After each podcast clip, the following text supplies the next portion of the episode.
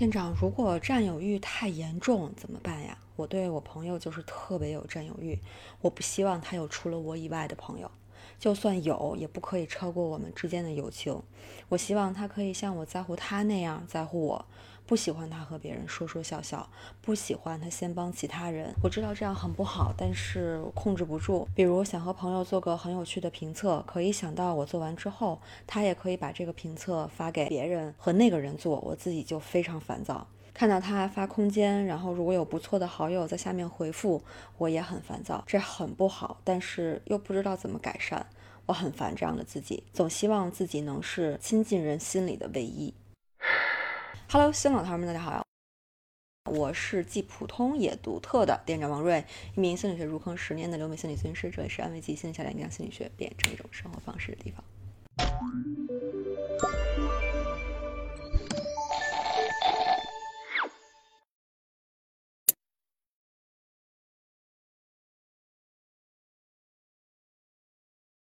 人际关系中的情绪和困扰和对方有关，也和我们自己有关。希望一个人把自己当成是唯一，当和他是朋友关系的时候，我们可能会考虑是不是自己占有欲太强了，对他要求太高了。而当对方是我们的伴侣或者是父母的时候，那这种占有欲其实很普遍，很容易出现。当我们把对方当成唯一的时候，也希望对方能够把我们当成唯一。这位糖丸提到了，希望朋友像自己一样去在乎这段关系。这时候我们可以考虑一下，这位朋友是不是自己现在最重要、最好，甚至是唯一的朋友？占有欲的背后，往往是我们在意一个人，但是没有安全感，对方好像不那么在意自己，这段关系失衡了。比如说啊，这位糖丸只想把评测分享给朋友，他却可能分享给其他人。你对他偏爱，而他对朋友一视同仁，这种不公平的感觉会让我们啊非常难过，非常不满。那为什么这段关系对自己这么特别，让人这么在意？可能会有不同的情况哈，大家可以想一下自己是哪种。对方的原因，这个朋友身上呢有一些特质是其他人身上没有的。可能是朋友自己的性格特点啦，比如他非常温暖、非常包容，是你也想拥有的哦，也可能是你们共同的爱好或者是经历，让他只想对自己一个人好。外界环境的原因。目前呢，我们所处的环境中，除了这位朋友，其他人都很不友善。这个时候，我们就想紧紧的抓住和这一个朋友的关系，害怕他离开我们就会变得孤立无援。或者呢，近期经历了一些啊学业、工作上的打击，非常需要朋友的支持和认可。这个时候，对关系也会更敏感一些。第三个是个人原因，我们需要一个人特别对待，才能相信对方是喜欢自己的。而对方和别人如果有类似的互动，会让你感觉自己被忽视。是了，自己变得不重要了，被替代了。那这个就说明呢，你独立的自我和自我边界还没有完全建立。很多时候可能不只是某一个原因，是更复杂的，可能好几个原因都有，或者是因为啊其他的原因，也欢迎大家在弹幕里边补充哈。那根据不同的原因情况，有一些需要我们自己调整，有一些呢可以和朋友一起沟通。这个待会儿我们在第三部分的时候再详细的来讲。希望被人当成唯一是很正常的。如果了解过皮亚杰理论的朋友们，可能听说过，我们小的时候呢，都有一个以自我为中心的认知的发展阶段，这是一种非常健康的自恋的阶段和状态。就是这个世界上，我就是宇宙中心，我就是那个最应该受到关注，然后我的需求都应该被满足的那么一个阶段。比如小时候，爸爸妈妈需要一直关注我们，然后我们就是家里的中心。这个阶段。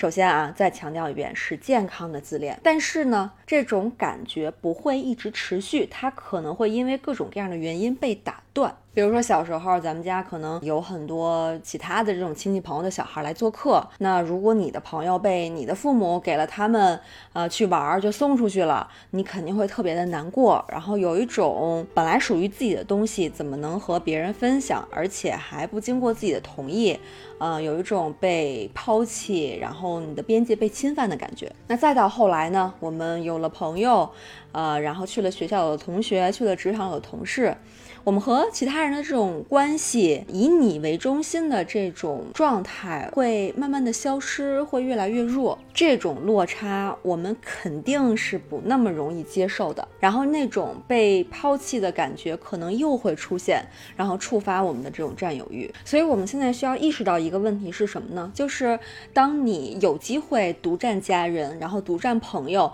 这种时候所带来的这种良好的自我感觉，它其实是小孩 孩子的感觉，是一种还没有发育起来的、不够成熟的一种状态。而且他也是非常脆弱的。那怎么样是一种成熟的在人际关系当中的自信和一个比较健康的状态呢？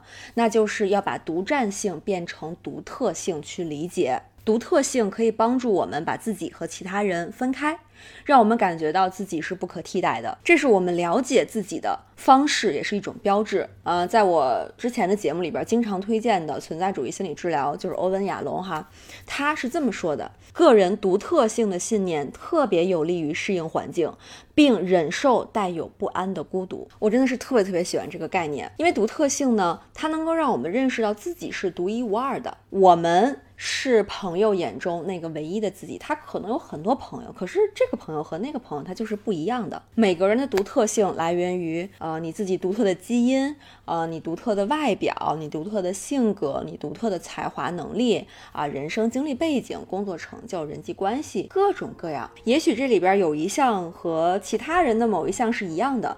可是，当你把不同的组合的不同的选项融合在一起的时候，其实你很难找到另外一个跟你一模一样的人。所以，这种与众不同的组合造就了独一无二的我们。大家想啊，就算是同卵双胞胎，在一个家庭里成长起来的，他们之间都不一样，更何况我们这从基因上就不一样的彼此呢？所以，当我们能够认识到自己的独特性，并且可以认可它的价值的时候，就会给我们带来健康的自尊和自信。那我们就再来区分一下独特性和占有欲它们之间的区别哈。还是拿这个糖丸说的和朋友做测评来说啊，那独特性。呢，是和朋友一起做，想得到一份属于你们两个人的独一无二的结果；而占有欲是只想朋友和我一个人做测评，不允许他和别人做测评，要限制他的行动，要清空在他的世界里边和任何其他人接触的机会。所以这里边这个区别很微妙哈，但是也非常非常的关键。当你处在独特性的状态里的时候，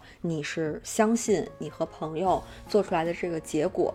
啊，这份体验，哪怕有别人重复了这个体验，对方的感受。都是不一样的，所以当你有占有欲的时候，其实是在告诉你自己没那么有安全感，然后有很多恐惧和不安。所以占有欲本身并不是最重要的，而是它背后的表露出来的你的不安，可能才是需要我们去关注的。但是有欲望也是很正常的嘛，呃，我们只要能够和他很好的相处，不把它转化为伤害别人的行动，也不把它变成你自己痛苦的一种来源，那其实我们比如说在感感情当中啊，在家庭当中啊，会为了有某种归属感而营造的带有一点点占有感的氛围。比如说，在感情当中，就是一点点吃醋，然后是情侣间的一种情绪。那比如说，在家庭当中，呃，会让这个家庭更有凝聚力，大家都是要站在彼此这边的，要跟家庭之外的。啊，这种关系是要分开的。但是如果占有欲过度了，不仅影响了和外界的关系，也影响了和最亲密的人的关系，那我们就要好好的解决一下这个问题了。欲望不会凭空消失，但是它可以转化。当我们希望亲近的人把自己当成唯一的时候，朋友会不会这么做？其实控制权好像交到了他的手里，这个是非常被动的。当我们可以认同自己，相信我们会被亲近的人当成独特的、唯一的那个自己的时候，主动权才又回到了你的手里。那这里边呢，提供一本书哈，新书，然后作为一个新的思路，叫认同自己。第一个步骤就是要找到自我。当我们把很多注意力放在别的人如何对待自己这件事情上的时候呢，可能是因为我们对自己的身份感到不确定。这个时候，我们可以写一份自我清单。这里边有很多主题哈，比如说我的感受有哪些情绪呢？愤怒、愉快、骄傲、悲伤，我允许自己有这些感受吗？如果我产生了这些感受，我该怎么处理它们？比如对朋友的占有欲，本质是我们自己很烦躁，然后难过的情绪，对吧？然后就可以把它写在这个部分。还有其他的一些自我清单里边的主题哈，比如说我的性格特点，呃，我的价值，我的兴趣爱好，我的优缺点，还有我的信条等等等等。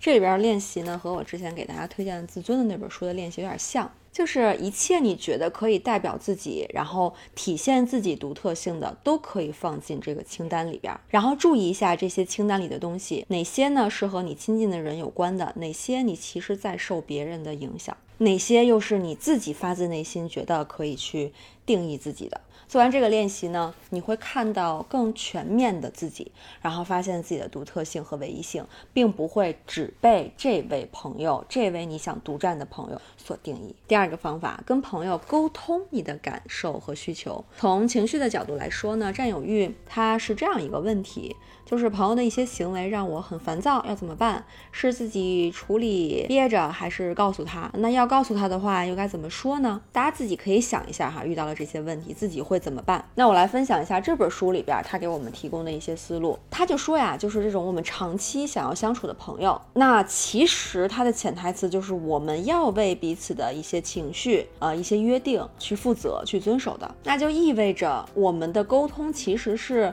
你和长期想要相处。处的人之间的一种义务，一种彼此都想去共同努力的一种方式。你要是直接跟朋友说啊，你只能先帮我，然后一些事儿你只能和我做，然后要把把我当成唯一，这肯定不太合适，对吧？朋友听了可能怪吓人的。那更好的沟通方式是什么呢？是跟朋友去说你的感受，你对你们关系之间的一个感受。那我的一个建议呢，沟通感受的时候，最好在感受正在进行时的时候去进行沟通。比如说，你可能是因为之前有被朋友忽略等等的这种不好的感受吧，然后所以呢，在你给他做这个测试的时候，你才会去幻想、假设他是不是也会跟别人做呀？是不是没把我放在很重要的位置上啊？所以相当于这个情绪沟通的时机就。有点错位了。你在测验幻想出来的不高兴的那个情绪里边，其实是因为之前你们就已经有了一些呃让你感觉不太愉悦的情绪了。所以我的建议呢，是在你正在觉得被忽视，而不是想象中被忽视的时候，去跟对方沟通，可能是更好的效果。比如说你约了朋友一起做点什么，然后他迟到了很久，或者说干脆爽约了，放你鸽子了，那这个时候你产生了有一种不被对方重视的感觉，尤其。是可能对方这也不是一次两次了，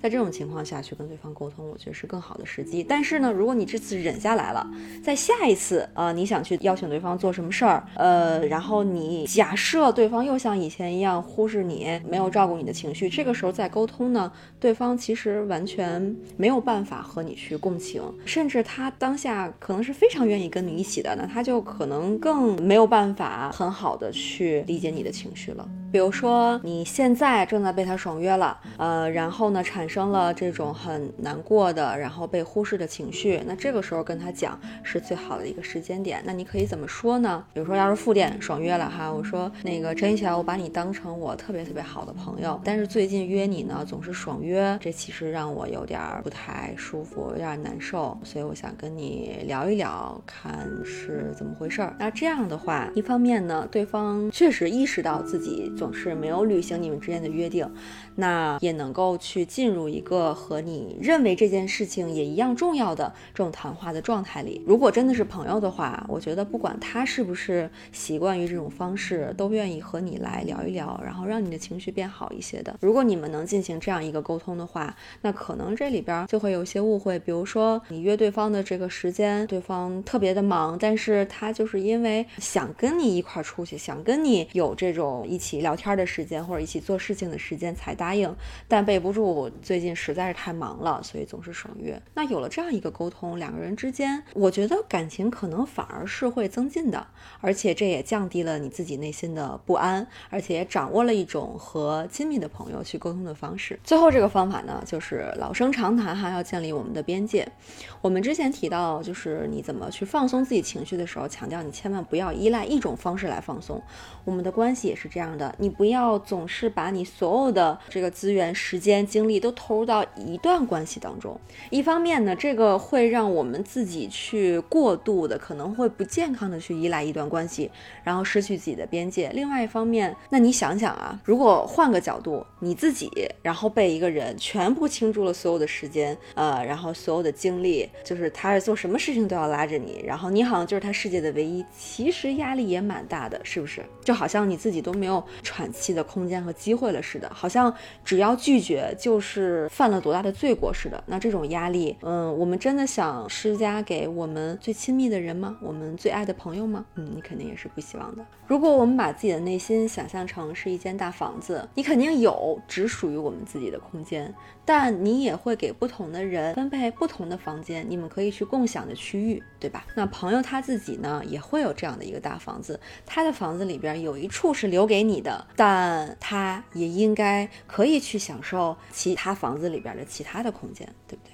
我希望大家代表你们内心的这个房子呢，可以越来越丰富，可以这个空间越来越大，越来越自由一些。当然，这个大小最终还是由你自己去控制的哈。我只是希望，呃，你们不用被迫的限制在一个非常非常小的空间里边，往左走也撞墙，往右走也撞墙，然后出也出不去，别人也进也进不来。那这样的自我的内心状态肯定是非常窒息的。所以最后的纪念弹幕，我们就来发情绪别墅吧。希望大家都能够建造属于自己的，无论是大小也好，还是它的丰富程度也好，最适合你的一个自我的内。新的状态，然后记住，你是这个别墅的主人，不是其他任何人。再重要的人，他也是你的客人，你可以给他提供非常好的客房，你可以给他提供非常好的待遇，但这个房子的主人是你，这个钥匙要一直在你的手里。好啦，今天视频就到这里，文字版音频欢迎关注安慰剂新小莲，后台回复